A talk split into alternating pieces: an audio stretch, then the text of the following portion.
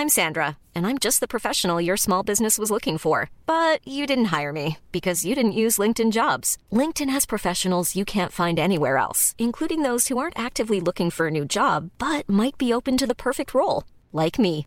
In a given month, over 70% of LinkedIn users don't visit other leading job sites. So if you're not looking on LinkedIn, you'll miss out on great candidates like Sandra. Start hiring professionals like a professional. Post your free job on linkedin.com/people today.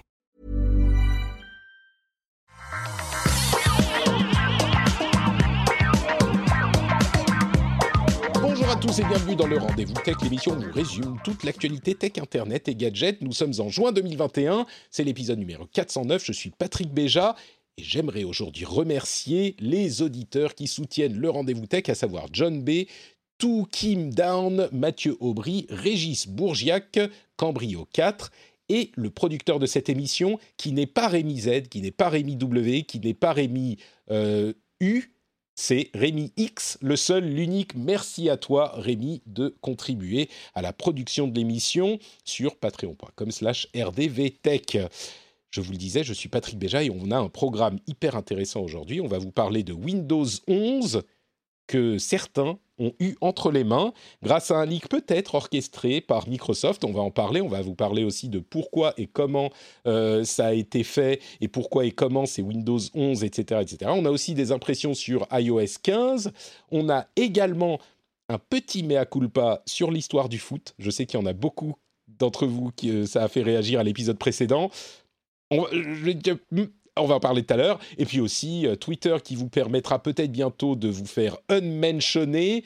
Euh, Amazon qui euh, réduit les frais qu'ils prélèvent sur leur App Store. On a Facebook qui se lance dans le podcast. Enfin, il y a plein plein de choses intéressantes à discuter. La Chine qui atomise le Bitcoin aussi. Et pour m'aider à parler de tout ça, j'ai deux invités de marque, de talent et de qualité, à savoir d'une part Cassim Ketfi, euh, dont le titre officiel est désormais depuis quelques semaines, quelques mois, euh, le plus grand spécialiste international de Microsoft en France. C'est ça? Oui. Ça va, Exactement, c'est le titre officiel. Je l'ai fait certifier, breveté, euh, bien sûr. Oui, que je, que je t'ai décerné il y, a, il y a un moment déjà et qui, je pense, se vérifie. Je ferai une petite vidéo sur YouTube de 30 secondes pour remercier, tu vois, en, baissant, en courbant les chines, pour dire merci pour ce prix. euh, nous sommes très heureux. Voilà.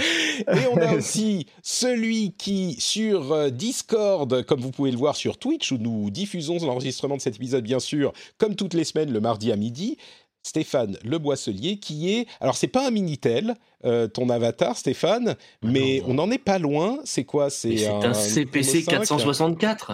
Mais il non, est un bleu. CPC 464. L'écran est Eh bleu. ben, eh ben c'est l'écran couleur. Le fond de l'écran couleur de l'Amstrad CPC 464 était bleu, Ah. cher ami, avec l'écriture en jaune. Je, Eh oui. je ne m'en souviens même pas. Euh, mon euh, CPC 664 était pourtant exactement du même acabit avec le lecteur de disquette en plus euh, à la place du lecteur de cassette. Mais oh là là, il faudra que j'aille réviser mes classiques du coup. Eh ouais. Bienvenue à toi également Stéphane.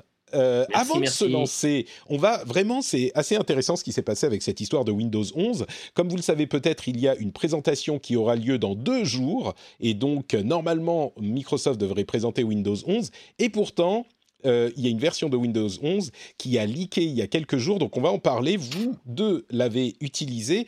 Euh, avant ça, je Mhm. voudrais juste dire qu'il y a un autre débat qui fait rage en ce moment sur l'internet français, sur la Twitterosphère, et que peut-être qu'on va en parler pour l'after show. Euh, c'est la question du vote par internet. J'ai vu beaucoup de gens en discuter. Alors c'est pas un sujet hyper d'actualité, mais je pense que ça serait un sujet intéressant à discuter dans l'after show pour les auditeurs qui soutiennent l'émission, qui ont droit à des petits contenus bonus, dont celui-là justement, et certains auditeurs pourront participer parce que moi je suis très très contre le vote par internet. Euh, je suis très pour la technologie en général dans de nombreux domaines et je crois que dans le cas du vote par internet, c'est une super fausse bonne idée, euh, principalement parce qu'il n'y a pas de traçabilité papier et ça c'est essentiel pour la confiance qu'on a dans le processus démocratique. Et là c'est vraiment c'est marrant parce que moi, je dis, et on en a déjà parlé dans l'émission, mais je suis toujours euh, pro, enfin toujours, non, mais je pense que généralement, euh, la technologie amène plus de bénéfices que de problèmes, même si parfois il y a beaucoup de problèmes. Et là, pour le coup, je pense que c'est un exemple d'un endroit où il faudrait euh, se retenir plutôt que de se lancer. On en parlera peut-être dans l'after show. Je pense que ça pourrait être une discussion intéressante avec les auditeurs. Oui je dois faire une petite mention rapide de début d'épisode. Si jamais je coupe en plein, euh, en plein milieu de l'enregistrement, c'est tout à fait normal. Il y a un énorme orage qui vient de commencer au moment où tu as commencé l'enregistrement. Ah, je, pense qu'on veut te faire taire, Cassim. Alors, Exactement. parlons, parlons de Windows 11 avant que euh, les nanorobots 5G de Bill Gates ne viennent te couper la connexion. Euh, Windows 11, dis-moi Cassim, c'était pas censé être la dernière version de Windows, Windows 10 Là, je comprends plus. Qu'est-ce qu'ils font chez Microsoft? Euh, mais tu, mais tu, avais cru à ces balivernes, jeunes naïfs que nous étions. Euh, oui, alors bon, c'est un peu flou. En plus, c'est un peu flou l'histoire. Bon, bref, on va pas revenir en, détail dessus. Mais euh, oui, Windows 10 avait été vendu globalement et Microsoft, en tout cas, ne l'avait jamais nié à l'époque comme la dernière version de Windows et surtout que Windows était désormais un service et euh, là, je, normalement, je dois t'expliquer en quoi Windows 11 va être révolutionnaire et en quoi c'est une nouvelle version et que oui, ça casse complètement ce principe, mais en fait, bah, j'ai pas vraiment l'impression que ça va vraiment le casser, en fait, leur promesse de Windows euh, en tant que service.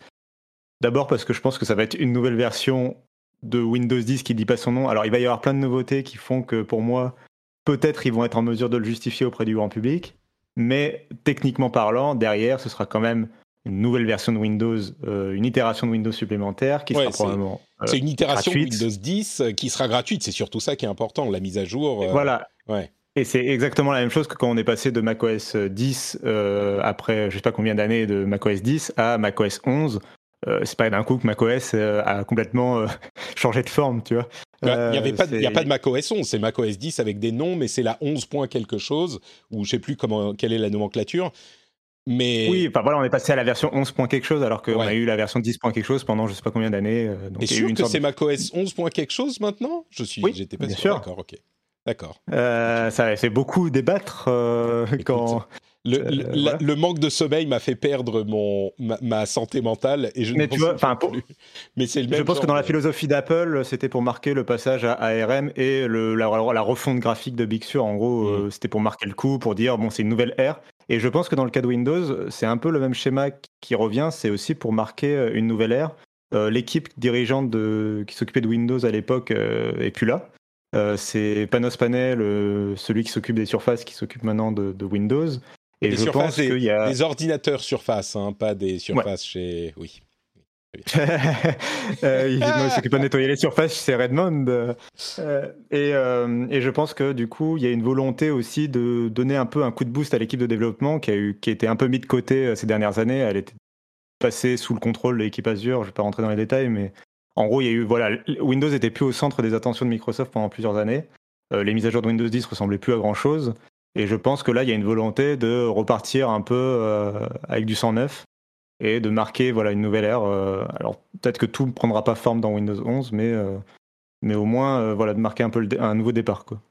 Et c'est vrai que cette version du coup qui a été leakée il y a quelques jours de ça, une petite semaine, donc une dizaine de jours avant la présentation de jeudi, on peut, on a des raisons de se demander si c'est pas une version leakée intentionnellement pour baisser un petit peu les attentes, parce que en gros, il y a une euh, refonte graphique qui est assez substantielle quand même, quelques éléments qui sont différents, euh, mais dans l'ensemble, c'est le fonctionnement est identique à celui de Windows 10.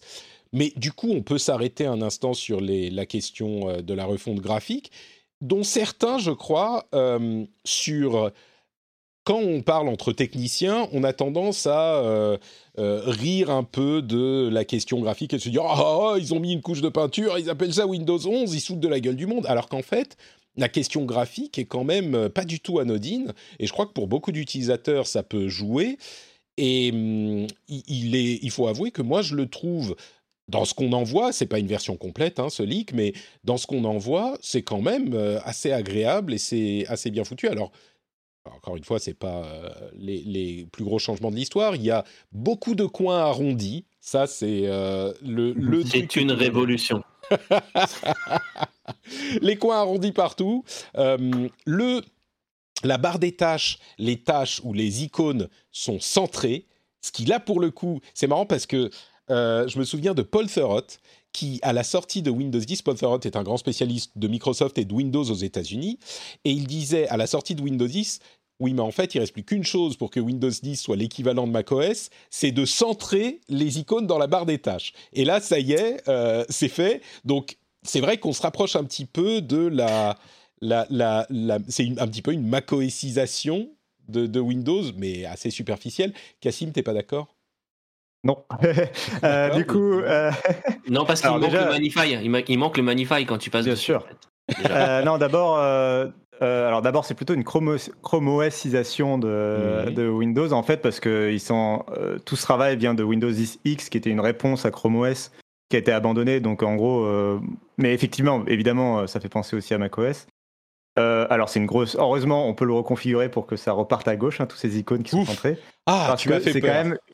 Eh, Parce que c'est quand même une erreur de design hein, au passage. Je veux dire, euh, c'est un des premiers trucs que tu apprends en design, c'est que euh, les, les, les, les cinq endroits les plus accessibles sur un écran pour un, quelqu'un qui manipule une souris, c'est la souris et les quatre coins de l'écran. Euh, puisque en fait, tu peux balancer ta souris dans un coin de ton tapis de souris, il, forcément le curseur va arriver dans un coin, tu vois. C'est le coin est infini en termes de, oui, de taille. je ne vais pas me, me lancer dans ce débat. Bref, il y aurait des choses à dire. Euh, et donc, euh, donc c'était pas pour rien que c'était en bas à gauche. Donc, euh, heureusement, on peut le remettre en bas à gauche.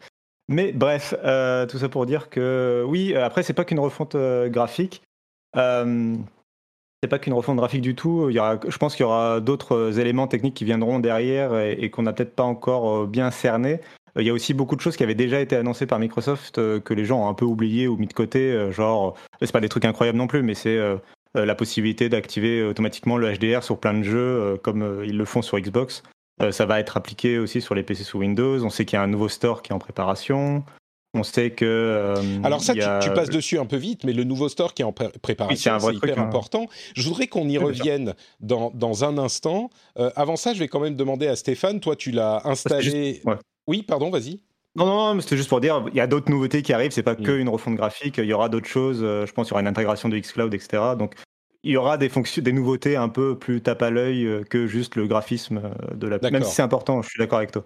Mais, mais euh, j'imagine qu'on sera d'accord pour dire que ça n'a pas l'air non plus d'être une, euh, une refonte qu'on qualifierait de comment dire substantielle. Je veux pas dire importante parce que importante c'est peut-être plus difficile à définir, mais c'est pas une refonte substantielle de Windows 10. On reste sur Windows 10 avec des, des choses, euh, des petites choses qui changent, mais ça reste Windows 10. Oui, je pense. Oui, je pense que enfin, l'air un peu clairement, hésitant, mais d'accord. Non, non, non, non, je pensais que, tu, que Stéphane allait rebondir dessus, mais, euh, non, non, mais non, oui, je pense que c'est une, je pense que c'est, pour moi, ils auraient pu appeler ça Windows 10 quelque chose, ouais. et ils ont décidé d'appeler Windows 11, donc on est dans ce niveau de nouveauté, quoi. Mmh. Du coup, Stéphane, toi aussi, tu l'as, tu l'as installé, euh, t'as, ouais. t'as fait un petit peu joujou dessus. Qu'est-ce que t'en penses comme ça à froid? Et après, on parlera de la question du store qui est importante. Alors moi je l'ai installé dans une VM, c'est vrai que bah, du coup le, le machine la bonne surprise pour ceux qui connaissent pas. Ouais. Déjà du coup la bonne surprise c'est qu'avec ta clé de Windows 10 Pro, tu peux l'activer sans, sans problème. Donc ça c'est plutôt la, la bonne la bonne surprise. Après effectivement hein, ce qui saute aux yeux c'est la refonte graphique. Euh, T'as as aussi des nouveaux menus pendant l'installation qui sont un peu plus sympas, etc. Donc on a l'habitude hein, avec les, les versions dites majeures de, de, de Windows. Euh, moi, j'ai bien aimé, euh, j'ai bien aimé le nouveau système de fenêtrage. Euh, tu as une espèce d'icône euh, en plus sur ta fenêtre et tu peux lui dire, ben là, tu, quand tu cliques dessus, tu peux aller lui dire, tu me le stockes en mi mi milieu d'écran à gauche, milieu d'écran à droite, en haut, en bas, etc. Donc, pour réorganiser ton bureau, ça, ça aide et c'est pas mmh. mal. C'est en même fait s'il y avait quelques raccourcis pour, pour, bien comprendre, quand on clique sur le, le, le, petit bouton de maximisation, on a le choix de euh, ouais. mettre la fenêtre en question. Au lieu de simplement la maximiser dans, euh, sur l'écran, on a le choix de la mettre euh, sur une moitié de l'écran ou sur un quart de l'écran, ce, ce, genre de choses. Donc c'est vrai que c'est bon, une petite, fonctionnalité supplémentaire qui est sympathique. L'utilisation de, de, bureaux virtuels est sympa aussi, elle est simplifiée. Alors on fait ça depuis longtemps sur macOS et sur Linux, euh, mais sur Windows c'était pas toujours euh, très utilisé ou évident. Euh, du coup effectivement ça j'ai trouvé ça j'ai trouvé ça plutôt pas mal. et puis et puis voilà après le, le il y a quand même pas mal de nouveautés qu'on attend. On sait que ce leak, il n'y a pas tout. C'est un peu pour mettre et on va revenir sur le sujet, mais c'est vrai que c'est un peu pour quand même allécher euh, les, gens et, avoir un peu de hype autour de, autour de, la version. Il y a quand même quelques questions techniques qui se posent euh, sur euh, les, les, PC antérieurs à 2016. j'ai fait quelques recherches dessus, et notamment parce que le mien est antérieur à 2016. J'attends le, le, nouveau un jour, le jour où il y aura des cartes graphiques disponibles. Euh, j'ai des bonnes nouvelles pour toi euh, en fin d'émission pour ça, mais vas-y. Ah cool. Et oui oui j'ai vu, euh, j'ai vu on va en parler, mais parce que j'ai préparé l'émission quand même. Mais effectivement du coup ouais à, regarder parce que peut-être que on va imposer pour certaines fonctionnalités, c'est pas dit encore pour tous, et là, du coup, j'attends un peu la présentation du 24 et, et les jours qui vont suivre. Peut-être imposer une puce TPM2 qui est les puces de qui est une puce de, chiffrement hein, intégrée aux, aux cartes mères, aux cartes mères des PC et qui a été imposé après 2016, hein, qu'on a sur Mac, etc. Euh, et si cette puce est, indispensable, euh, à la fois pour euh, sécuriser le boot, le disque dur, etc., on va devoir, ben, on va devoir, on va devoir ben, avoir un PC d'après d'après 2016. Si vous voulez tester, savoir si vous avez une puce TPM, vous n'êtes pas au courant, je donne juste une petite astuce vous faites touche Windows R là pour lancer une, une, commande et vous tapez tpm.msc et ça va vous lancer le, euh, ça va vous lancer la petite, euh, la petite interface qui vous dit si vous avez un module TPM d'installer sur votre ordinateur. ça vous permettra de, ça vous permettra de voir si, euh, si c'est le cas. Moi, je pense que ça serait surprenant que Microsoft se coupe de, toutes les, de tous les ordinateurs. Bon, en même temps, c'est les ordinateurs d'il y a 5 ans, Windows 10 reste dessus. Mais Windows, le problème de Microsoft, historiquement, c'est qu'ils doivent gérer les machines qui sont là depuis, euh, je ne sais pas, pas juste 5 ans, mais depuis 20 ans. Donc, euh, ça serait surprenant qu'ils s'en, qu'ils privent. Cassim, tu voulais ajouter quelque chose avant qu'on parle juste... Ouais. juste sur cette histoire de leak, parce que du coup, euh, je, ne t'ai pas répondu tout à l'heure et Stéphane l'a mentionné. moi, je pense pas du tout que ce soit intentionnel, mais alors vraiment pas du tout. ils ont tout fait pour garder. Ils sont repassés en mode. avec le développement de Windows 10 et tout, ils étaient passés en mode on ouvre la bêta très tôt, on, présente Windows 10 très tôt pour euh, un peu réconcilier les gens euh, après l'échec mm. de Windows 8 et après l'ère de Sinofsky qui était très dans le secret justement euh, sur la création de Windows 8. Et là, ils sont repassés en mode bunker où ils montrent plus rien et les insiders ont plus accès à rien depuis plus de deux mois. Et tout ça a été complètement développé dans le secret. On avait jusqu'à jusqu'à cette fuite, en fait, on avait finalement quasiment aucune image de ce que donnerait ce projet Sun Valley, c'était le nom de code. Euh, et donc, euh, enfin, Microsoft a tout fait pour garder le secret. Et enfin, ils vont pas, ils ont évidemment pas fait volontairement fuiter un truc à une semaine d'une conférence sur lequel ils ont tout mis leur ah, marketing. tu, sais, pour gérer les attentes, moi je pense, moi j'y crois, mais, mais, moi je pense pas non plus. Euh, mais je pense pas non plus. je vais faire confiance au spécialiste international de Microsoft en France. Quel, est le plus probable euh, que euh, euh, Microsoft et Kojima aient fait fuiter une build de Windows 11 en avance sur un forum indien une semaine avant une conférence ou qu'ils essaient de garder le secret, honnêtement? Moi, je pense que... Ah, qu'est-ce qui se passe? On entend... Voilà, vous entendez ce merveilleux petit son? C'est le son de Windows que vous entendrez. Et donc, ce son veut dire que euh, je n'en sais rien. Mais parlons plutôt du coup. Non, mais je te fais confiance, Cassim. C'est toi le spécialiste international de Microsoft et Xbox. Mais moi, euh, je crois pas non plus, hein, parce que honnêtement, pour l'instant, elle me vend pas du rêve. Il y a quelques changements. mais c'est exactement pour ça. Oui, mais c'est exactement tu, pour tu vas dans la théorie du complot de. Mais oui, de, complètement. Parce que s'ils font leur conférence et que tout le monde se dit, oh mon Dieu, ça va être des trucs incroyables, on va pouvoir aller sur la lune avec Windows et tout. Euh, bah là, ils ont bien calmé les attentes. Mais du coup, il y a quand même un gros élément euh, qu'on a évoqué tout à l'heure, qui est celui du store, parce que Microsoft... Euh, enfin Windows produit service, leur store était quand même bien pourri et c'est par là que passe euh, un certain nombre de, enfin que pourrait passer une bonne partie de leurs revenus et personne n'utilise le Windows Store pour installer les trucs. Alors naturellement sur ordinateur, on a l'habitude de télécharger des programmes pour les installer. Et, mais, disons qu'en plus de ça, l'expérience Windows Store est hyper euh, n'est pas très bonne. Euh, et donc, il est possible que des, l'un des éléments euh, de cette mise à jour, ça soit le Windows Store et que Microsoft mette en avant tout sur l'idée de faire installer les programmes aux gens par ce biais. C'est crédible, Cassim? Tu penses qu'ils peuvent euh, changer les choses? Il y a aussi tout l'aspect Xbox qui, mine de rien, est important parce que l'application Xbox est particulièrement boiteuse aussi, selon la plupart des utilisateurs. Mm. Donc, il y a vraiment cet aspect commerce dans Windows qui est compliqué aujourd'hui et qui pourrait être revu euh, de manière euh, significative. Tu crois? Bah, j'y crois, j'y crois qu'ils, je pense qu'ils sont obligés surtout, c'est-à-dire que oui, le store est catastrophique, le store est complètement obligatoire, c'est-à-dire qu'ils peuvent pas l'abandonner aujourd'hui dans le sens où il y a plein d'applications, euh, même le fonctionnement interne de Windows 10, il y a plein d'applications système qui passent par le store euh, et tu l'as dit maintenant Xbox est, euh, est, branché aussi sur ce store. Donc en fait tout ça fait que Microsoft en gros ne peut pas juste dire bon bah Windows 11 il n'y a plus de store, on abandonne, retournez au point exe, tout va bien. donc ils sont obligés de le continuer. Et donc, ils sont obligés. Enfin, pour moi, oui, il faut absolument. Enfin, est-ce que j'y crois J'ai envie d'y croire. J'espère qu'ils vont faire le travail parce que ce serait formidable pour l'utilisation de Windows 11 que enfin le Microsoft Store soit capable de télécharger et d'installer correctement des applications et des jeux. C'est ça qu'on demande en fait. Hein, mais ça irait même plus loin. Moi, j'imagine, et peut-être que je me trompe, mais j'imagine une offensive euh, euh, dirigée, euh, disons volontaire, en disant maintenant on va vendre des trucs par le store. En plus, on a baissé la la, la, la, comment on dit pas la cotisation, la commission. La commission, merci. La commission, qu'on prend sur ce store. Donc euh, maintenant, il va falloir, enfin, il va falloir, mais il faut, on veut que les gens l'utilisent pour que ça soit une source de revenus. Sérieusement, je pense que l'équipe Xbox a mis un énorme coup de pression sur l'équipe Windows et a maintenant les reins, euh, l'équipe Xbox mm. et les oreilles de Nadella pour foutre le coup de pression qu'il faut parce que c'est vital pour l'avenir du Game Pass sur PC euh, que Microsoft se réveille côté Windows. Et par ailleurs, après, bon, ça c'est les jeux vidéo, donc c'est important. Et euh, mais c'est, mais je pense que ça va être. C'est que ça représente une énorme partie des revenus de ce type de store. Donc, euh, et c'est l'avenir de Microsoft. Enfin, là, ils sont en train de vraiment parier beaucoup sur le jeu vidéo. Et il est temps de se, s'y mettre. J'irai pas jusque là, mais c'est un des piliers de leur euh, stratégie sur les années à venir. Ça, on sera d'accord. Oui, sauf qu'aujourd'hui, dans le store actuel, rien que pour retrouver les jeux disponibles dans le Game Pass, enfin c'est. Non, mais voilà, on est d'accord. Un bazar sans nom mais c'est pour ça qu'on pense à une refonte, ouais. il y a toute cette partie-là à refaire.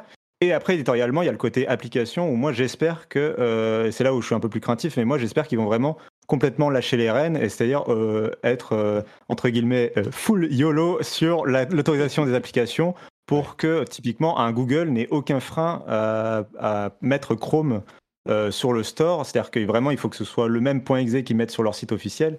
Il mm. faut qu'ils puissent le mettre sur le store de façon complètement transparente euh, pour que, en fait, l'objectif, faut bien le comprendre, euh, c'est euh, parce que là, si on ouvre à tout le monde, on pourrait se dire oui, mais la sécurité et compagnie.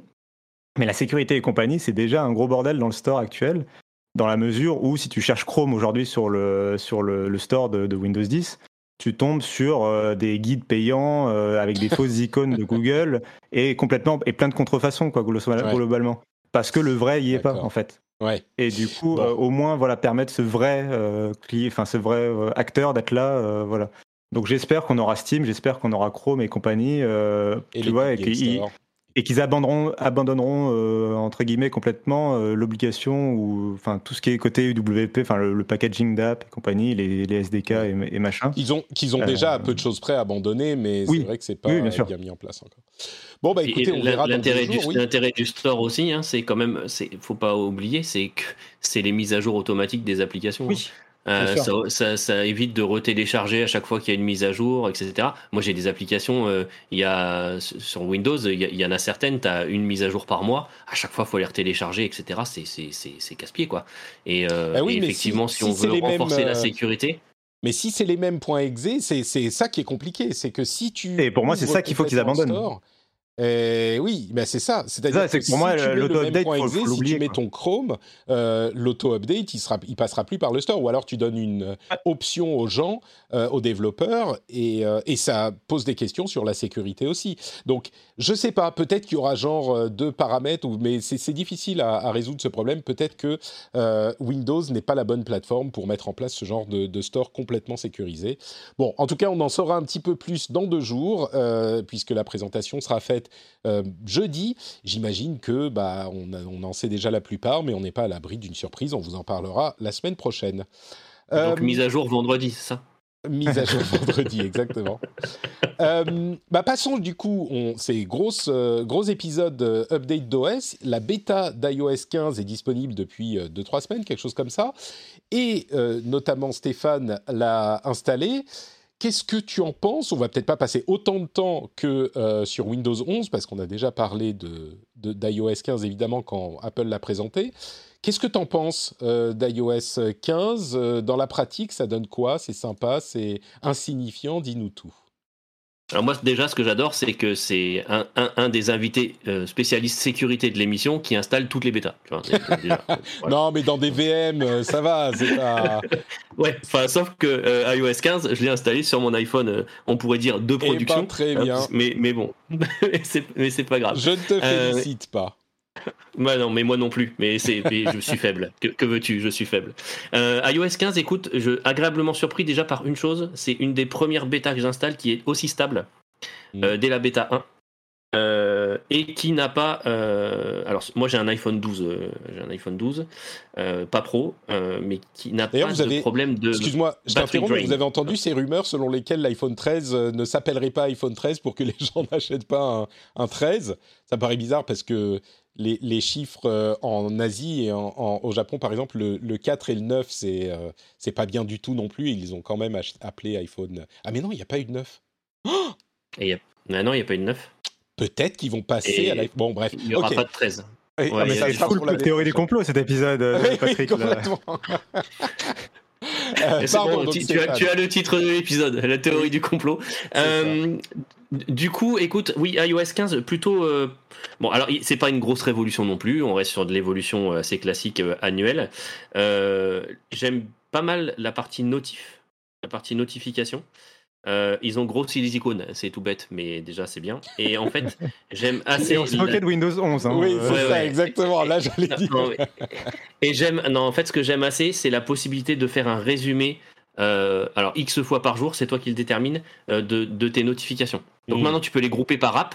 Donc déjà, euh, quand j'ai Discord qui sonne toutes les 3 secondes, j'ai une grosse notif qui me dit tant, de, tant de choses sur Discord. Donc ça, c'est bien, hein, plutôt que de voir les 50 000 notifs. Et en plus, tu peux te faire un résumé. alors moi, je l'ai fait trois fois par jour. Je l'ai fait à 8 heures, à midi et à 20 heures, je crois, de, de, de tes notifs. Ça, c'est plutôt pas mal.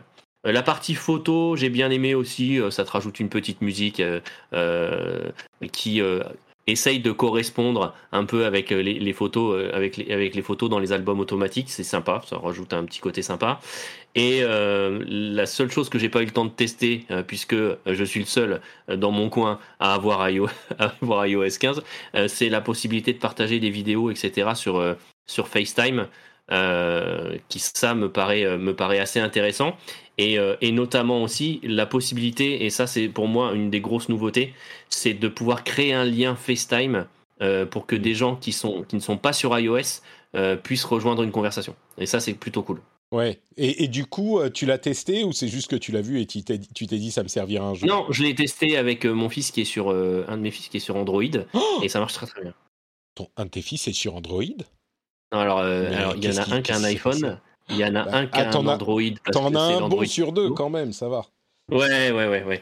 Et puis, Et après, et- pardon. et puis mon- et puis mon beau-fils qui est sur Android. Ça, c'est la question, tu sais, tes enfants préférés. euh, Exactement, ouais. Ah bah pour, pour Stéphane, c'est pas dur, il peut choisir facilement. Euh, Alors il y en a un qui est dans la chatroom, donc on va éviter de le dire devant lui. hein. Coucou Hugo. Bon, je suis désolé, euh, c'était évidemment euh, une plaisanterie. On, on- on voit bien les, les, points, les, les petits euh, clins d'œil. Donc, donc ça fonctionne bien. euh, il, Ouais. il a, il a simplement euh, suivi le lien sur son navigateur et ça a ouvert une web app euh, qui fonctionnait bien. Ouais, exactement. D'accord, très bien. Exactement comme pour euh, xCloud. Je suis, curieux du, euh, du, comment s'appelle, le résumé des mises à jour, euh, des notifications. Ça, se passe comment en fait? Donc à tel moment, en fait, il t'alerte pas de tes notifications et puis à l'heure que tu as déterminé, il te fait un petit pling et il te met toutes les notifications que tu dois passer en vue, c'est ça? Alors, si il t'alerte quand même des notifications, mais euh, celles que tu n'as pas consultées, bah, il va te faire un résumé pour te dire, bah voilà, tu as eu ça, ça, ça et ça, euh, etc. Ah, donc il y a sait dernier... lesquelles tu as consulté en appuyant dessus quand elles sont apparues. Euh, et il y a un dernier truc aussi, ils ont amélioré ne pas déranger, qui est pas mal. Euh, tu peux te créer des templates pour le travail, euh, euh, si tu veux juste passer du temps pour toi, pour le repos, le sport, etc. Et du coup, ça va déclencher, ça va déclencher différents scénarios pour dire, bah voilà, quand je suis au travail, j'ai les notifs que de Teams et de telle mm. appli, par exemple, tu vois, de mes mails, etc., etc. Et ça, c'est pas mal, ça peut se déclencher automatiquement aussi. C'est pas un peu, un peu casse-couille à mettre en place? j'ai toujours la crainte que ce genre de truc, euh, c'est tellement pénible à, comment dire, à paramétrer que du coup, on s'en sert jamais. Ça demande un peu de temps à paramétrer. Le travail existe déjà, donc tu as juste à le customiser. Et après, mm. tu peux vraiment faire des trucs euh, vraiment très custom comme tu le souhaites. Euh, voilà, faut y passer un peu de temps, mais euh, c'est pas c'est pas déplaisant et je suis en train de, regarder pour me faire différents profils. et effectivement, du coup, essayer de décrocher un peu du téléphone, tu vois, à certains moments de la journée. D'accord. Ok, très bien. Donc euh, plutôt positif pour iOS 15. Euh, on verra si vous pourrez installer iOS 15 sur euh, votre iPhone. alors comment il va s'appeler 13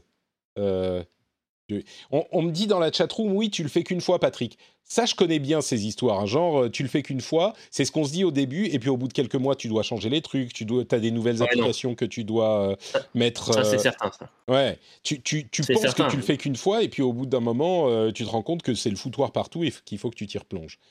bah ouais, parce que dès que tu mets une nouvelle appli, tu vas dire, ah ouais, mais alors attends, celle-là, parce que j'aimerais bien les notifs à tel moment, donc tu vas. Enfin, voilà. Exactement, exactement. Bon.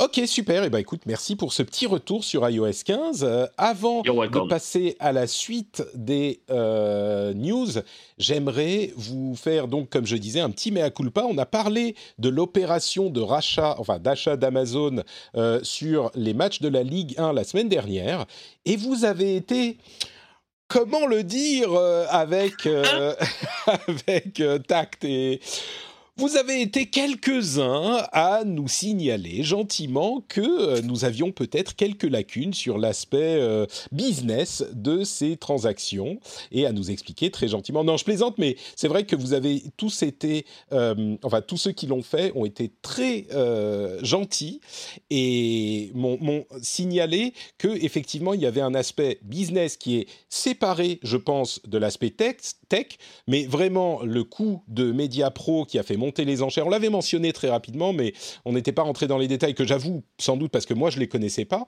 Euh, donc Media Pro ayant fait monter les enchères, Canal Plus se retrouve avec seulement deux matchs euh, sur les 10 et Amazon a récupéré le reste. Canal Plus aurait voulu que les enchères soient refaites pour l'ensemble euh, des matchs de la ligue. Bref, j'ai bien compris que, et merci à, tous ceux qui l'ont expliqué, vous avez été nombreux, mais notamment je voudrais remercier spécifiquement euh, Caradoc qui l'a fait avec beaucoup de diplomatie et de pédagogie.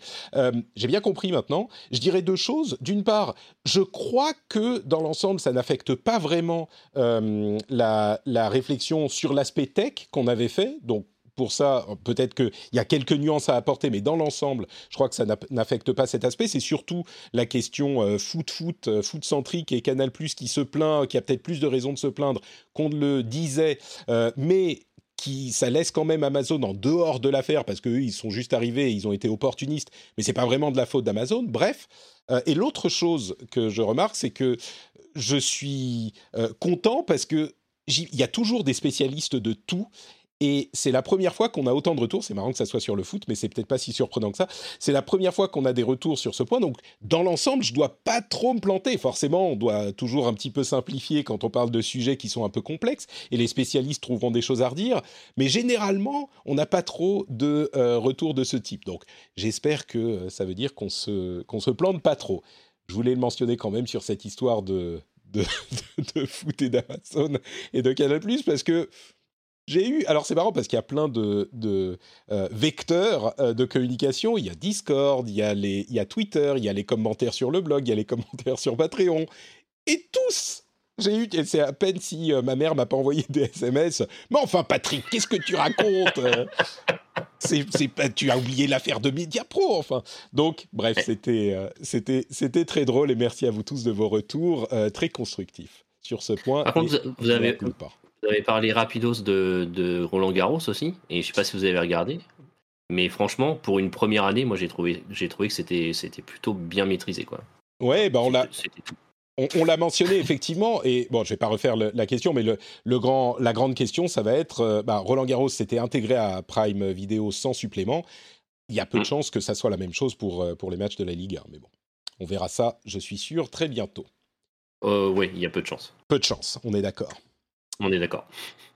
Euh, je voudrais, avant de passer à la suite des événements et des news, euh, vous dire un petit mot sur Patreon pour vous dire que c'est le moyen, bon, vous connaissez un Patreon, c'est vraiment le moyen de financer l'émission et que c'est le, moyen de me faire vivre vraiment. C'est euh, l'essentiel de mes revenus viennent de Patreon. Et quand je me suis lancé dans cette aventure, c'était il y a un petit moment déjà, mais c'était vraiment euh, un pari un petit peu fou qui a fonctionné grâce à vous et qui continue à fonctionner grâce à vous, grâce aux auditeurs qui estiment que l'émission est cool et que euh, ça vous apporte quelque chose, comme je le dis à chaque épisode. Et si c'est le cas, euh, j'aimerais vraiment vous encourager à considérer l'idée de, de devenir patriote parce que c'est vraiment grâce à vous. Les gens ne s'en rendent peut-être pas compte au fur et à mesure que, euh, je ne sais pas si on peut dire que l'émission se professionnalise, euh, mais en tout cas qu'on est là euh, de manière tellement régulière et on est toujours là, ça, ça a l'air d'être une, je vais pas dire une grosse opération, faut pas exagérer quand même, mais ça devient peut-être une routine pour certains. C'est vraiment grâce aux auditeurs qui soutiennent l'émission que je vis, c'est mon mes revenus. Donc euh, je, je, dis toujours que euh, c'est un petit peu comme euh, un magazine pour ceux qui ont connu les magazines à l'époque. Bah si vous appréciez le magazine, c'est encore mieux que les magazines parce que vous pouvez le prendre et le ramener chez vous et le lire et une fois que vous l'avez lu, vous pouvez décider si oui ou non ça mérite un petit euro ou deux petits euros. C'est encore moins cher qu'un magazine. Donc j'espère que vous appréciez l'émission et si c'est le cas, j'aimerais vous encourager à aller sur Patreon. C'est super simple. Vous allez sur patreon.com/slash rdvtech. Le lien est dans les notes de l'émission. Et vous créez un compte, vous vous abonnez. Ça prend euh, deux minutes. Et à la suite de ça, vous avez non seulement la fierté, le bonheur de devenir patriote, mais vous avez en plus des bonus sympas. Dès le premier niveau, vous avez accès par exemple au euh, timecode pour l'émission. Vous pouvez avoir euh, les timecodes pour les différents sujets qu'on couvre dans le flux privé. Vous avez aussi toute la pub qui est supprimée, y compris ce petit laïus au milieu, puisque vous êtes déjà patriote. Vous n'avez pas besoin de savoir pourquoi c'est tellement cool d'être patriote. Euh, et vous avez des petits bonus en plus, comme l'after show qu'on va enregistrer après cet épisode sur la question du, du vote par Internet. Euh, et donc tous ces petits bonus en plus, c'est des trucs qui, j'espère, euh, justifient la somme que vous y consacrez, qui est je pense, relativement modique pour le travail fourni. Et en plus de ça, euh, la vraie justification, bah, c'est le plaisir de euh, soutenir un travail que vous appréciez. Parce que dans ce monde, euh, dans ce monde où la, rémunération des créateurs est tellement compliquée, bah, c'est grâce à vous que cette émission peut exister. Donc on est vraiment dans le podcast natif qui existe dans l'univers du podcast, qui n'existe que dans l'univers du podcast et qui n'a pas d'autres euh, moyens d'exister que par cet univers-là. Donc je vous remercie tous de euh, soutenir le rendez-vous tech, euh, comme le dit Cassim dans la chatroom. In a world where podcasters only can only count on you to buy diapers. You Il aurait fallu rajouter un world premiere. Ouais, aussi oui. World premiere, Patreon. Merci à vous tous et à vous toutes de soutenir le rendez-vous tech. Le lien est dans la note de l'émission, dans les notes de l'émission. Cling Patrick quand vous rentrez chez vous, toi-même tu sais. Euh, c'est ça, Cling Time. C'est ça, exactement, Cling Time. I'm Sandra, and I'm just the professional your small business was looking for. But you didn't hire me because you didn't use LinkedIn jobs. LinkedIn has professionals you can't find anywhere else, including those who aren't actively looking for a new job, but might be open to the perfect role, like me. In a given month, over 70% of LinkedIn users don't visit other leading job sites. So if you're not looking on LinkedIn, you'll miss out on great candidates like Sandra. Start hiring professionals like a professional. Post your free job on linkedin.com/people today. Twitter est en train de considérer une idée assez intéressante qui serait l'idée de permettre aux euh, personnes, aux utilisateurs de s'unmentionner d'une conversation. C'est quoi unmentionner? Ça veut dire que quand vous êtes mentionné dans une conversation, eh ben vous pouvez vous-même décider de supprimer la mention de cette conversation. C'est un petit peu plus agressif que simplement le fait de, euh, de, de rendre muet cette conversation pour plus avoir les updates. Je pense que ça pourrait être assez utile pour beaucoup d'entre nous. J'imagine que ça, c'est plus utile pour les gens qui sont euh, qui ont beaucoup de followers mais même pour les gens qui se retrouvent embarqués dans une conversation euh, par une réponse à une de leurs réponses qu'ils ne pensaient pas partir dans des discussions interminables entre deux autres personnes, ça pourrait être utile. Moi, je suis pour. Vous me dites hein, ce que vous pensez de chacun de ces, chacune de ces news si vous le souhaitez. J'ai du mal à comprendre le, le principe. C'est-à-dire que, enfin, dans, dans, une première lecture, je me suis dit, bah oui, euh, euh, c'est pareil que de masquer une conversation.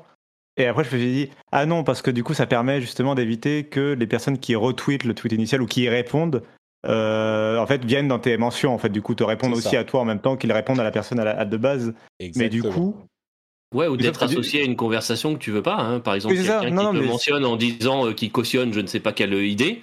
Euh, sûr, toi, je... tu veux pas être associé à ça, tu fais... je trouve ça plutôt utile. Ouais. Non, mais je comprends bien l'idée, mais du coup, c'est, euh, la... mais la... j'ai l'impression que c'est pas vraiment de ça dont on parle quand je lis le texte qui vient avec le, le message pour dire que la personne qui vous avez mentionné ne sera pas notifiée. Je ne vois pas comment ça peut être possible de ne pas notifier la personne d'origine du message si tu as décidé de ne plus faire partie des réponses. Enfin, c'est un peu bizarre, je trouve. Ouais. Mais euh, c'est, voilà. oui, c'est à voir comment ça sera implémenté. Le principe, en tout cas, est, est, est c'est que ça supprimerait vraiment le arrobas. À la limite, ça allait bah, éditer le tweet euh, Oui, c'est ça. Je crois que c'est ça. C'est-à-dire que le arrobas ne sera plus euh, en bleu comme un lien ou je sais pas. À voir. Disons que le principe, je suis pas contre, mais à voir comment ça sera implémenté. Bien sûr. Ouais. Oui, après, je suis. Oui, après, bien sûr. Euh... Oui, évidemment que c'est une bonne idée euh, vu l'utilisation de Twitter parfois. On est d'accord. Euh, Amazon a annoncé, euh, en tout cas, il y a une rumeur selon laquelle il serait en train de réduire la commission qu'ils prennent sur leur App Store de 30 à euh, 20%, et en plus il y aurait des histoires de, de crédit Amazon Web Service, Services en plus. Mais donc c'est marrant parce que c'est vraiment tout ça vient à la base de, du combat mené par euh, Tim Sweeney d'Epic Game Store, enfin d'Epic, pardon, dans son combat contre Apple. Et toutes les sociétés se sont mis, toutes non, mais presque, se sont mis à réduire leur euh, commission. Et autant je suis pas convaincu de qui a raison dans le combat avec Apple, il y a des arguments dans les deux sens, autant il est indéniable que c'est par la simple volonté de Tim Sweeney que euh, tous ces Store, alors on a il y a un moment Steam qui l'a fait pour les gros euh, pour les gros vendeurs et puis Apple l'a fait pour les plus petits vendeurs et puis Amazon a suivi et puis euh, pardon euh, Google a suivi et Amazon est en train de suivre enfin Microsoft pardon a suivi c'est impressionnant de voir à quel point il a eu un effet oui, donc clairement. Et puis, bon, après, je pense qu'on peut, indépendamment du, du, procès ou de savoir qui a raison ou qui a tort, au niveau où en sont les entreprises sur tous ces stores-là, que ce soit Amazon, Google, euh, Microsoft ou Apple, je pense qu'ils ils ont l'argent pour se permettre de couper de 30% à juste 20 ou 10% euh, leur commission sur chaque jeu ou application vendue. Euh, ouais, ça ira. Et, et dans le cas d'Amazon. Sur l'Amazon App Store, il y, a des, il y a des applis. Écoute, euh, oui. certainement, il y en a quelques-unes. Non, non, euh, Amazon est toutes, les tablettes, euh, toutes les tablettes Amazon, les oui. Amazon Fire TV. dès que tu t'abonnes ouais. à Netflix par, par une clé HDMI Amazon que tu as acheté sur Amazon, je suis d'accord, hein, j'ai deux tablettes Fire à la maison et la première chose qu'on a fait, c'est installer le Google Store. Hein. Non, mais. Bien sûr, mais, mais bon, disons que, que ça soit une gros, un gros revenu ou non, c'est intéressant de voir que le store réduit ça. Et c'est pas une rumeur, hein, ils l'ont effectivement annoncé, il passe de 30 à 20% pour les développeurs qui gagnent moins d'un million de revenus par an. Et c'était le même, les mêmes chiffres plus ou moins pour Apple, sauf qu'il passait à 15% au lieu de 20, mais il y a aussi l'histoire des crédits Amazon Web Services qui viennent changer un peu la donne. Mais, euh, mais c'est toujours pour les, les apps qui, euh, qui, qui, ramènent moins d'argent que les autres. Mais au-delà de savoir si Amazon euh, est très utilisé ou pas pour son App Store, c'est une tendance de l'industrie qui est intéressante à noter. C'est plus les seuls. Quoi. Oui, oui, oui. Ça, c'est sûr. D'ailleurs, en parlant d'Amazon, il semble que Luna, le service de streaming de jeux vidéo d'Amazon, est en train d'arriver alors, est en train de sortir de bêta. Il est disponible ou bientôt disponible. C'est le, 21 juin, je crois, euh, qui sera disponible dans certains pays, c'est ça. Euh, et je crois que la France fait partie. Alors moi, euh, en Finlande, je, je, je, ris de voir que c'est disponible en France et pas en Finlande. Mais je crois que la France fait partie des pays où ça sera disponible. Eh ben non. Et pas, pas oui, du je tout. crois pas. Eh ben, pas du tout, parce que je suis allé voir euh, pas plus tard que ce matin en me disant tiens, mais c'est bizarre parce que j'avais fait la demande d'accès anticipé. la France pourtant. Et, euh, et en fait, euh, encore, encore ce matin, tu as not available in your country. Ça ne devrait pas, ça ne devrait pas tarder. Mais sur l'histoire de, enfin ça, ça, va avec. C'est sur l'histoire des stores justement par rapport à Amazon Luna. je me demande si un fabricant et du coup lequel serait le premier à casser les fabricants de consoles à casser la règle des 70-30 justement dans, dans les mm. jeux vidéo. C'est un, un, sujet annexe par rapport aux applications. Mais comme tu le dis, c'est un, un, mouvement de fond dans l'industrie de, de, changer cette commission. Et du coup, je me demande euh, voilà, si ça pourrait arriver. je sais que le marché des consoles est très différent et que le business model est différent, etc. Mais je me demande si ça pourrait finir par arriver aussi euh, sur les consoles mm. de jeux et qui serait le premier à euh, mettre un peu ce coup de séisme justement et, les autres seraient obligés de suivre dans la foulée quoi. Qui serait le premier? On imagine bien qui serait le premier, ça serait a priori Microsoft, mais euh, qui avait d'ailleurs pensé à ça puisqu'ils l'ont fait sur PC et qu'ils ont abandonné l'idée sur console, mais oui, ça pourrait, euh, oui, mais finalement, ils pourraient ne pas le faire et ça pourrait être PlayStation. Enfin, tu vois, il y a toujours des. Oui, possible, possible. ou alors un outsider comme Stadia. Euh, c'est ça, c'est un tout autre débat, mais en tout cas, euh, voilà, ça, sera intéressant aussi à, voir sur ce, si ce marché va pouvoir être touché aussi par ça. Quoi. Euh, justement, en parlant de mouvement de fond, il y a des rumeurs venues d'une, d'un, d'un APK, enfin de l'APK du Google Play Store qui semble indiquer que Google serait en train de travailler sur un réseau Find My, comme celui d'Apple. Pour rappel, c'est un réseau qui euh, mèche tous les appareils Apple pour créer une sorte de d'internet dans l'internet euh, qui permet, même pas d'internet d'ailleurs, d'internet ailleurs à l'internet ou de réseau extérieur à l'internet entre tous les appareils Apple pour vous permettre de retrouver vos objets. Si vous en avez perdu, si vous en avez perdu un, enfin un objet connecté, un téléphone, euh, ce genre de choses, ou les petites euh, pastilles, comment ils s'appellent déjà? Les les, AirTags. Les AirTags, voilà, c'est ça.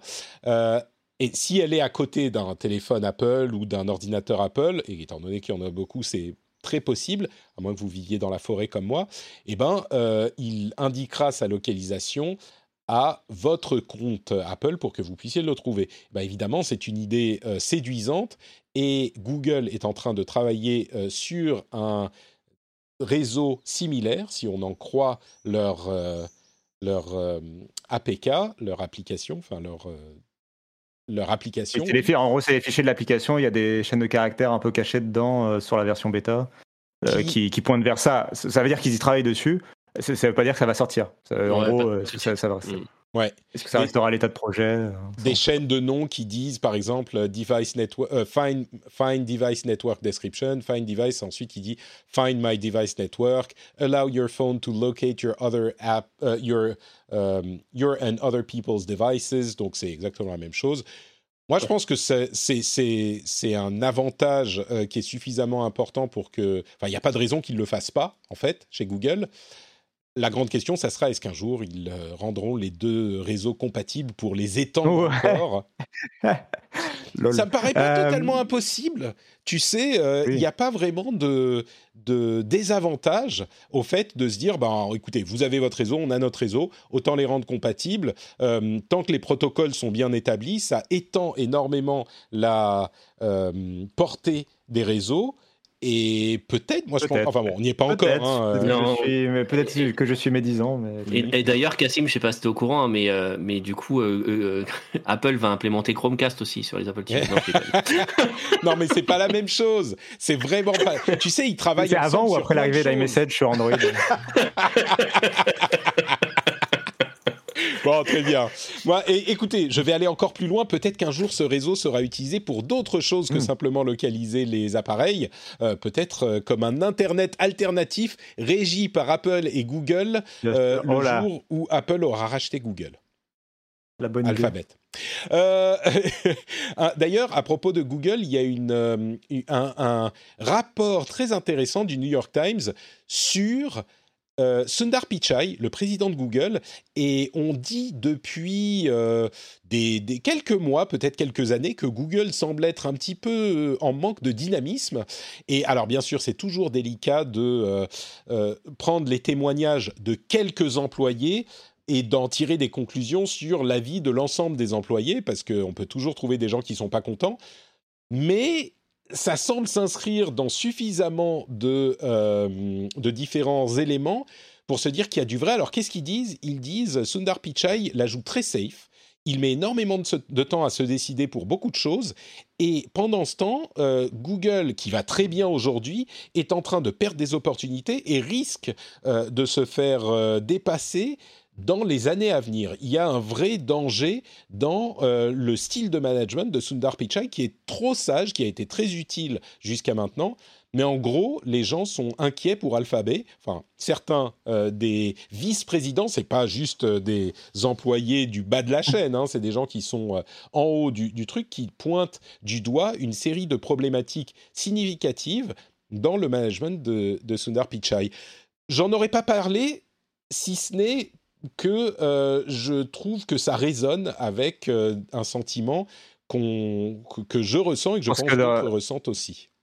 Je pense que dans les vice-présidents, il y a un certain P. Harrison qui a voulu rester anonyme, mais euh, qui est peut-être inquiet pour l'avenir de sa branche. Mais non, moi je pense que c'est intéressant parce que j'ai l'impression que ça reflète quelque chose que nous-mêmes on perçoit un peu à l'extérieur quand même. Enfin, c'est-à-dire que euh, Google fait plein de choses intéressantes. Tu peux pas dire que Google euh, genre est mort ou que Google va mal, ou que Google est condamné. Mais euh, mais enfin ils sont ils sont pas super excitants en ce moment quoi. tu vois comparé à ce que fait Apple même en termes de produits. avec leur, complètement leur bouleversement dans avec Apple Silicon sur les PC portables, ou ce que fait Microsoft avec le cloud gaming, ou ce que fait d'autres boîtes avec Facebook avec la réalité virtuelle. Je trouve que Google a pas Enfin, ils ont plein de trucs, hein. ils ont la, voiture euh, autonome et tout ça, mais c'est pas des trucs, euh, c'est des trucs vieux déjà, et puis c'est euh, qu'ils ont en projet depuis très longtemps. Et il n'y a pas de trucs ultra excitants, je trouve, en ce moment chez, chez Google. c'est un peu same old, same old, et juste, ils font bien leur, enfin, ils évoluent lentement, mais sûrement. Mais il n'y a pas le, gros truc, quoi. Il n'y a pas le next big thing, et il y a pas. J'ai l'impression qu'ils n'ont pas leur nouvelle initiative incroyable. Et, quand tu vois en plus le, le manque de, je finis sur ça, le manque d'investissement sur ces nouvelles initiatives, genre Stadia justement, euh, qu'ils enfin ils l'ont pas abandonné, mais voilà qu'ils essayent, mais sans vraiment essayer. Et je trouve que c'est un peu, enfin, ça pourrait être significatif de, de quelqu'un qui la joue safe et qui ose pas aller euh, mettre les billets sur une nouvelle table, quoi, en gros. Mm. Les, hésitations sur le cloud aussi, hein euh, bien sûr. Entre, entre Azure et AWS, GCP a été à la ramasse pendant très très longtemps. Ils rattrapent petit à petit leur retard. et là, on commence enfin à voir émerger un peu de GCP euh, moi dans mon activité quotidienne euh, en termes de sécu, euh, etc. Mais enfin, jusqu'à il y a un an, un an, un an et demi, on n'entendait pas parler de, de, GCP. Hein. Et, Google avait un retard phénoménal par rapport à Azure et AWS. Donc oui, ils sont, ils sont peut-être un peu trop sages je crois qu'il serait pas. Alors, il a de, grandes qualités, hein, Sundar Pichai. On n'est pas en train de dire qu'il a qu'il n'y a que des problèmes. Il a il a joué très safe et il a bien navigué les problématiques, euh, notamment politiques aux États-Unis. Mais, la vie euh, privée, la transformation de Google aussi. Ouais. Oui, complètement. Il y a eu, il faut pas oublier que quand il a repris les rênes, euh, Google était très différent de ce qu'ils sont aujourd'hui, enfin Alphabet. Mais je ne serais pas surpris, on va dire, que d'ici euh, un ou deux ans, le board demande gentiment à M. Pichai de, quitter euh, son poste et qu'il le remplace par quelqu'un d'autre. Ça ne me surprendrait pas, on va dire. Euh, quoi d'autre, quoi d'autre Au niveau des podcasts, on a toute une série de news. Netflix, alors on a déjà eu des rumeurs, mais on a beaucoup plus de rumeurs encore sur la possibilité que Netflix attaque au podcast entre autres, également des euh, jeux vidéo et du merchandising, etc. Mais on a Spotify qui a lancé une application qui est un petit peu l'équivalent de Clubhouse avec euh, la possibilité pour les euh, animateurs de lancer des chambres de discussion auxquelles, dans lesquelles n'importe qui peut rentrer. c'est un petit peu du streaming audio, hein, Clubhouse, c'est un peu la même chose là. sauf que on peut directement transformer ces sessions en podcast. Spotify oblige. On a également Facebook qui mentionne que, enfin, qui, qui, est en train de lancer euh, sa section podcast aussi. Euh, donc c'est vraiment euh, l'ébullition dans le monde du podcast est significative. et puis il y a bon d'autres choses chez, qui se passent chez Facebook. On n'est pas forcément obligé de rentrer dans ces détails-là, mais le, podcast est un média qui non seulement a le vent en poupe, mais qui est en plus en train d'être adopté par euh, à peu près tous les grands, euh, les grandes sociétés de ce monde. Euh, je ne sais pas si c'est une bonne chose ou une mauvaise chose pour le média. Je crois qu'on a tendance à se dire ah ça y est c'est fini le, le vrai podcast indépendant est en train de mourir. L'artisanat. l'artisanat, voilà, certains retiennent les, les, qualifications que je donne, mais je ne sais pas vraiment quoi en penser en fait. Donc je ne sais pas si vous, vous avez une, un avis là-dessus. Je pense que le podcast est vraiment un, un, métier qui techniquement, enfin un métier, un média qui techniquement a des spécificités qui font que je ne suis pas convaincu que ça peut être bouffé par les gros. Mais alors si c'est le cas, euh, je, suis dans la merde. Mais euh, mais je sais pas. Je suis, je regarde ça avec intérêt. Il y a un ou deux ans, je vous aurais dit encore non, mais c'est bon, pas de problème. Là, je me dis bon, suivons ça, peut-être qu'il va falloir euh, s'adapter, quoi. Et quand je dis s'adapter, ça veut dire être présent sur les plateformes et, faire le travail euh, nécessaire pour euh, avoir des relations avec tout le monde et, être présent partout, là où avant, il suffisait de faire son flux RSS et, et roule poupoule, t'étais sur toutes les applications, quoi. Tant, tant que t'es pas dans, le, dans la plateforme qui vient t'imposer de la pub, qui va couper ton podcast, qui va, qui va saper ton travail que, que tu as essayé d'effectuer, moi, pour moi, ça, tant, ça, tant que ça casse pas ton modèle économique, entre guillemets, ça va.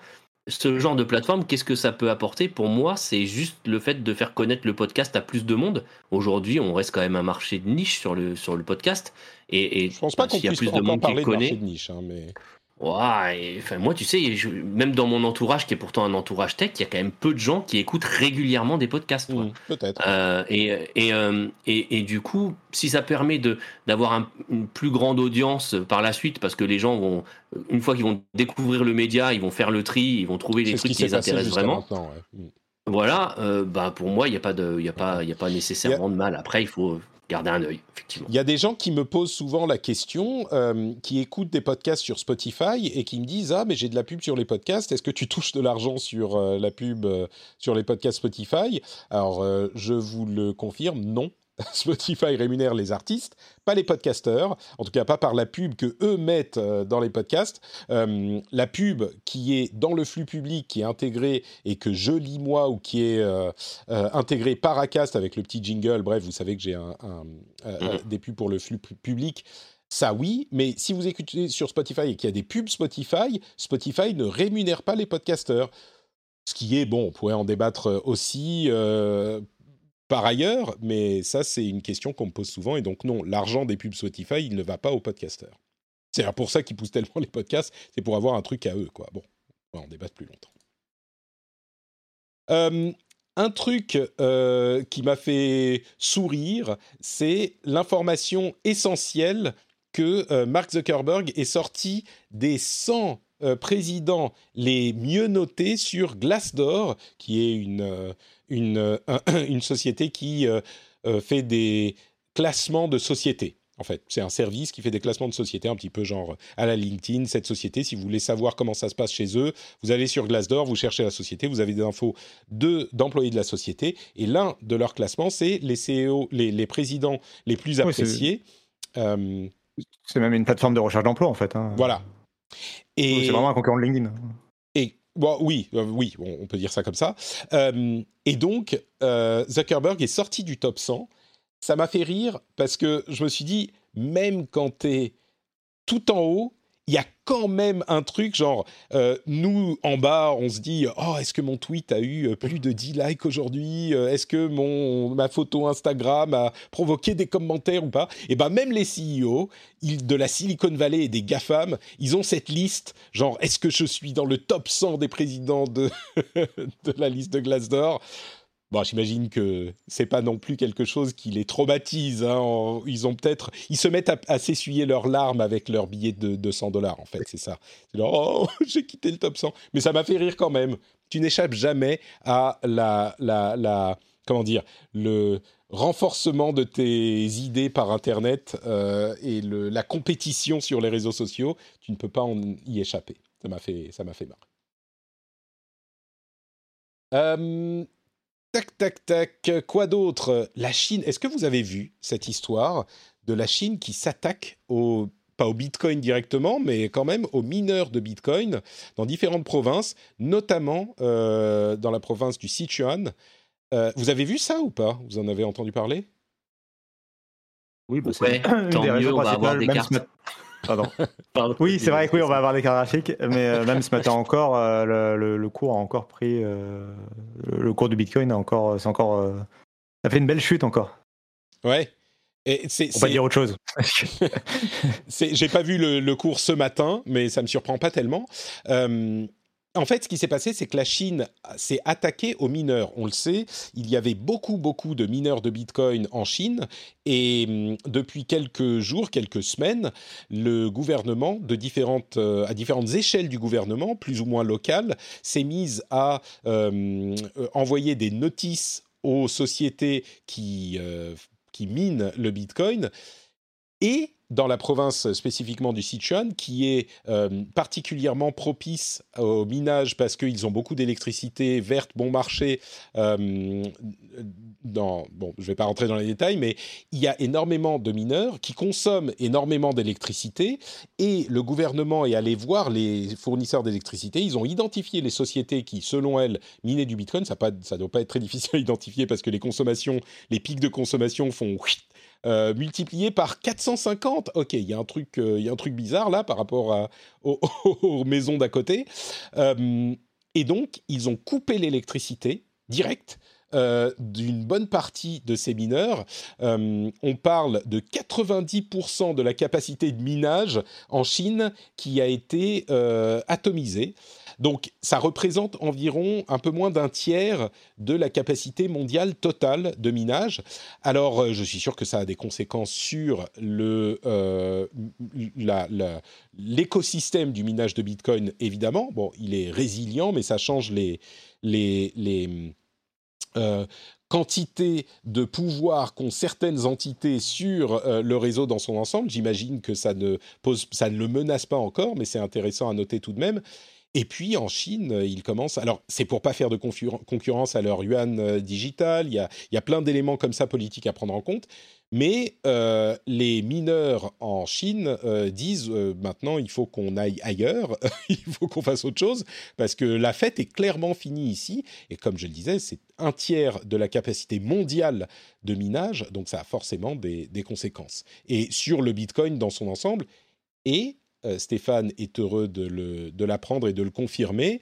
Euh, ça veut dire que les euh, cartes graphiques qui sont utilisées pour miner les bitcoins perdent en valeur parce qu'elles sont moins recherchées et donc peut-être qu'elles seront enfin disponibles pour les gens qui veulent les utiliser pour jouer comme elles sont prévues à la base. C'est ça, parce qu'en plus, ça avait fait grimper les prix. Là, quand tu vois les top achats, LDLC, matériel.net, quand ils ont du stock, c'est de la 3070 ou 3080 Ti à des prix mais hallucinants. Donc peut-être que ça va revenir rationaliser, aider à rationaliser un petit peu le, un petit peu le marché puisqu'il sautait sur toutes les nouvelles 3080 euh, parce que c'est hyper efficace sur, sur, le, sur, le, sur le minage. Et je t'avoue que moi, euh, bah, miner pour acheter ma prochaine carte graphique avec ma 1060, ça va être compliqué. quoi. Bon, espérons que ça, au moins dans un... C'est le moment, quoi. là, dans les prochains jours, peut-être que le cours va, va chuter. Euh, je voulais aussi parler de notre ami Tim Berners-Lee, et on parle de Bitcoin, on n'est jamais loin des NFT. Tim Berners-Lee a mis en vente en NFT son, le code. Alors, pour ceux qui ne savent pas, Tim Berners-Lee est l'inventeur du World Wide Web, qui était un projet qu'il a fait au CERN euh, dans les années 90. Il a écrit le code du World Wide. Avant ça, il n'y avait pas de web. L'Internet, c'était que du texte, en fait, à peu de choses près. Et c'est lui qui a inventé le web. Euh, et il a mis en vente, en NFT, son code source. Euh, alors, qu'est-ce que ça veut dire euh, de l'avoir? Bah, Le code source, il est disponible publiquement. Il y a des petits bonus, genre une lettre spéciale qu'il a écrit pour vous, etc. C'est un truc qui est mis en vente par c'est Christie's ou un, enfin, un grand organisme de, de, mise en vente. Et, ça va être aux enchères pendant quelques semaines. Bon, il n'a jamais eu d'argent directement, Tim Berners-Lee. Évidemment, il est connu, il a fait des conférences, machin, donc il a eu un petit peu de sous, mais c'est marrant de se dire euh, que voilà, il va pouvoir pour la première fois directement faire de l'argent avec son invention, alors qu'il l'a donné librement pour créer cette révolution du, du web il y a 30 euh, ans de ça.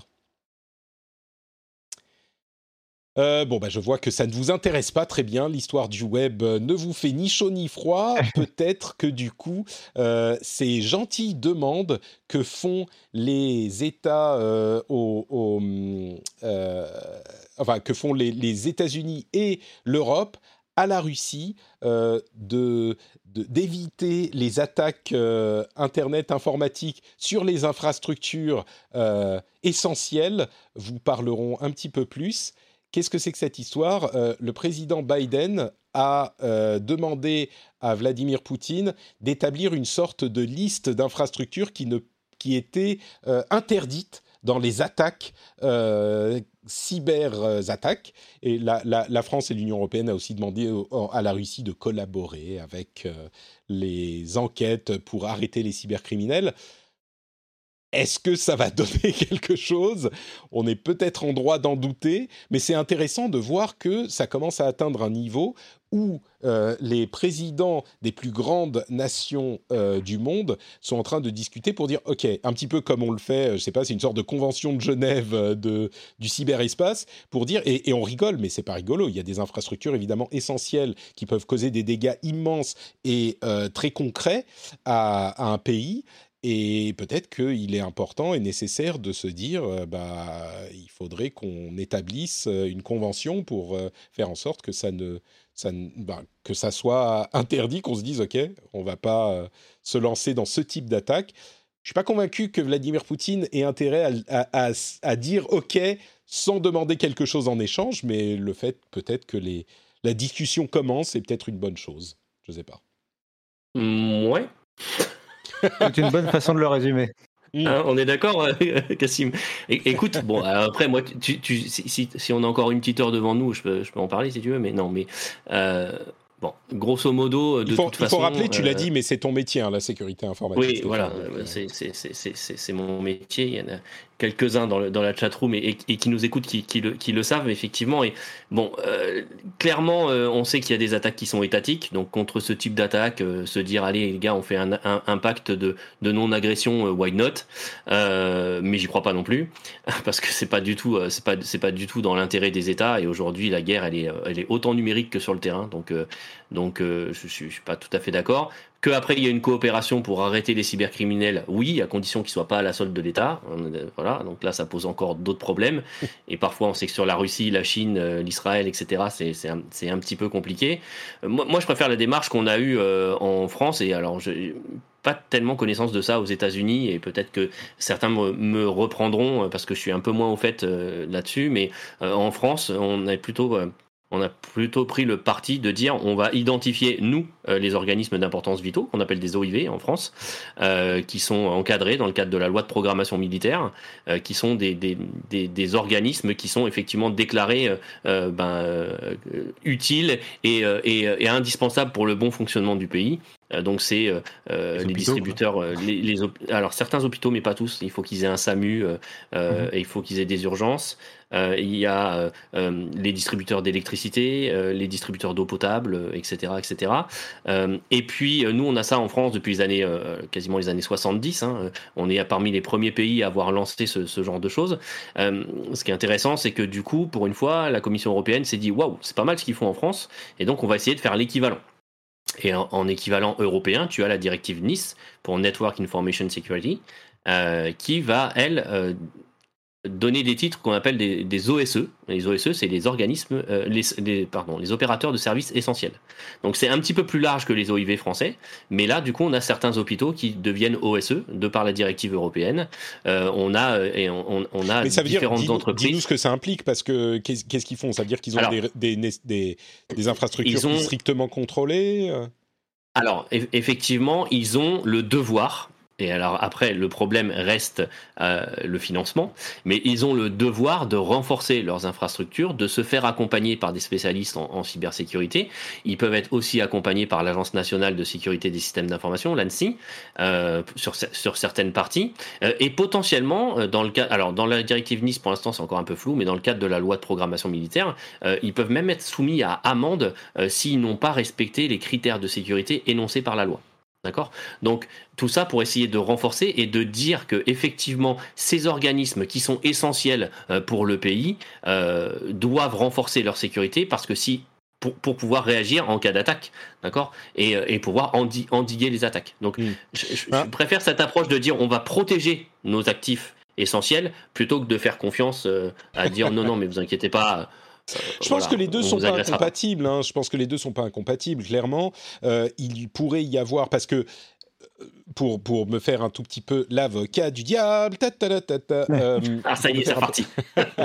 non, mais c'est-à-dire que effectivement, il y a une sorte de laisser-faire en Russie et sans doute de financement par l'État d'organisations de, qui peuvent lancer ce genre d'attaque, mais le pays lui-même n'est pas immunisé contre les attaques euh, de, des divisions euh, informatiques des États-Unis ou de l'Union européenne, par exemple. On peut tout à fait imaginer que euh, Vladimir Poutine, malgré sa bravado, puisse être inquiété de se dire si jamais les choses se passent pas bien et qu'on commence à attaquer des infrastructures chez nous, qui sont sans doute moins bien protégées que celles de, l'Europe ou même des États-Unis, eh ben oui, on est dans un État qui est en train de se diriger vers le totalitarisme, mais il n'empêche que ça peut provoquer des problèmes aussi, et justement remettre en question sa légitimité. Donc peut-être qu'il a aussi intérêt à établir, à discuter, peut-être en obtenant quelque chose euh, des États en question, pour euh, euh, avoir une feuille de route qui va dire bah ok alors peut-être pas les hôpitaux mais je sais pas les les, les euh, centrales électriques, euh, les, la distribution d'eau potable, c'est on n'y touche pas. Je me dis que c'est peut-être possible. On parle quand même de quelqu'un qui voulait se dédouaner complètement d'Internet et avoir son propre Internet et qui aujourd'hui est capable de se scinder et d'être. Euh, oui, mais c'est deux choses différentes. Ça, c'est pour contrôler l'information à l'intérieur du pays. ça ne le, ça n'empêche pas que des attaques de l'extérieur puissent euh, être implémenté. Quand on parle d'attaque étatique, si on dit bah, la Russie pourrait attaquer les centrales électriques en France, par exemple, euh, la France ou l'Europe ou les États-Unis pourraient attaquer les centrales électriques en Russie. Donc, euh, je crois qu'il n'y a pas. Oui, c'est un peu facile de se dire. Ah, il va rien faire, il va nous rironner je ne suis pas convaincu que ça soit aussi simple que ça. Il va sans doute demander quelque chose en échange, mais peut-être que ça pourrait donner quelque chose. Et puis, il faut lancer les discussions. C'est tout le problème de la diplomatie. Il faut lancer les discussions, même si on a peu d'espoir que ça, ça arrive. Ce que j'allais dire là pour le coup, euh, et j'allais te donner raison du coup, enfin en partie, oh, sur le fait bah, que... Écoute, Cassim, vas-y, dis-nous tu peux pas faire ça, Cassim euh, Je parlais à Stéphane évidemment. Non, euh, non sur, pour dire que euh, non, mais pour dire voilà que oui, de toute façon, même, même si c'est pour nous faire nourrir au nez, euh, c'est pas pour autant que c'était une mauvaise idée de le faire. Euh, c'est important aussi de, des fois de marquer les trucs. Euh, le symbolique est aussi important des fois en fait. Ouais, Oui, puis après on pourra toujours lui dire, regardez, on lui avait demandé, il nous a rigolé. au moins on a essayé quoi. Hmm. Et puis sa réponse était très, comment on dit, non-committal. il n'a pas pris beaucoup d'engagement. Il a dit, oui, nous allons faire une commission pour étudier le problème. Ok, c'est mieux que rien. Euh, très bien, mais écoutez, c'était un épisode absolument passionnant. Merci à tous les deux d'avoir participé. Je suis ravi d'avoir eu vos retours d'expérience sur Windows 11 et iOS 15 et toutes ces autres euh, versions chiffrées de différentes choses. Euh, avant de se quitter, évidemment, je vais vous demander à tous les deux de nous dire où on peut vous retrouver sur Internet. Commençons par, est-ce que je le dis encore une fois? Oui, le plus grand spécialiste international de Microsoft et de Xbox en France, Cassim Ketfi. Dis-nous tout, où peut-on te retrouver? je vais, je vais rougir. Euh, euh, oui, on peut me retrouver sur euh, Twitter, @notcassim, n o t c a 2 s m. Et surtout, si vous voulez tout savoir sur Windows 11 dès qu'il sera annoncé, vous pouvez nous suivre sur frandroid.com, on va en parler, et on sera aussi en live sur Twitch, car nous sommes en live sur Twitch désormais, quand il y a des gros événements comme ça frandroid.com pour ça. Et le lien vers ton compte Twitter sera dans les notes de l'émission. Euh, Stéphane Amstrad CPC 464, euh, clairement eh euh, un, jeune homme qui a commencé modestement, qui n'avait qu'un lecteur de cassette dans son Amstrad, alors que moi... Qui était même pas au collège, qui était même pas au collège quand je l'ai eu, Patrick, voyons. Oui, J'ai eu 6128 après. Hein Ah d'accord, ok, très bien. tu remontes dans mon estime, dans mon estime bourgeoise, parce que moi j'avais un 664. Puis l'Amiga, puis l'Amiga 500, tu vois. Alors écoute, on peut moi j'ai eu un 664. Euh, j'ai pas eu de 6128 parce que quand même j'avais déjà le lecteur de, de disquette, mais j'ai eu aussi un Amiga, donc euh, nous sommes un petit peu frères Team Amiga. Team Amiga. On se retrouve ah, contre Amiga les, aussi. les villes ah, Amstrad CPC et Cassim également. Pardon, contre les villes. Qu'est-ce que je raconte? Les villes Atari ST. Ah, euh, la guerre des, des, consoles et des, et des machines ne date pas d'hier. Mais donc, non. mon ami, où te retrouve-t-on? Alors, B Stéphane sur, euh, sur Twitter. Euh, et après, vous me retrouvez. Alors, en ce moment, c'est un petit peu compliqué avec le boulot, mais euh, dans l'émission Beats sur Studio Renegade avec, le avec Cédric Deluca et, et, Crix33 qui est dans la chatroom, notamment. Et puis, si vous voulez quelque chose d'un petit peu plus léger et que vous, vous êtes passionné d'impression 3D, j'ai toujours ma chaîne Révolution 3D qui existe. Voilà. Très bien, et comme toujours, le lien vers le compte Twitter sera dans les notes de l'émission. Euh, pour ma part, avant que je vous dise où on se retrouve, euh, n'oubliez pas qu'il y a l'after show qui arrive dans une minute pour ceux qui sont patriotes. Donc, euh, si vous êtes patriote, vous pouvez écouter sur le flux privé et vous aurez tous les contenus bonus, y compris donc l'after show en fin d'épisode. Mais si vous n'êtes pas patriote, et eh ben vous pouvez me retrouver sur patreon.com/rdvtech pour devenir patriote et sur euh, Note Patrick sur tous les réseaux sociaux, euh, Twitter, Facebook, Instagram, etc. Et vous pouvez également retrouver les émissions sur notepatrick.com. Alors il y a évidemment le rendez-vous tech, mais pas que. Il y a aussi le rendez-vous jeu où on parle de jeux vidéo toutes les semaines. Et il y a aussi Super Laser Punch où on parle de tout ce qui a trait à l'univers Marvel MCU et donc notamment les séries du moment comme Loki qui est une excellente série que je vous recommande très chaleureusement, dont le troisième épisode arrive là incessamment sous peu demain et qu'on décortiquera avec mon ami Johan dans l'épisode euh, à venir, sans doute enregistré vendredi. Donc, euh, on, si vous en voulez un petit peu plus pour vos, vos, vos, votre fanitude du MCU, eh ben c'est Super Laser Punch qu'il faut aller écouter. Merci à tous. Euh, rendez-vous dans une seconde pour ceux qui sont patriotes et à tous les autres, je dis à la semaine prochaine. Ciao, ciao.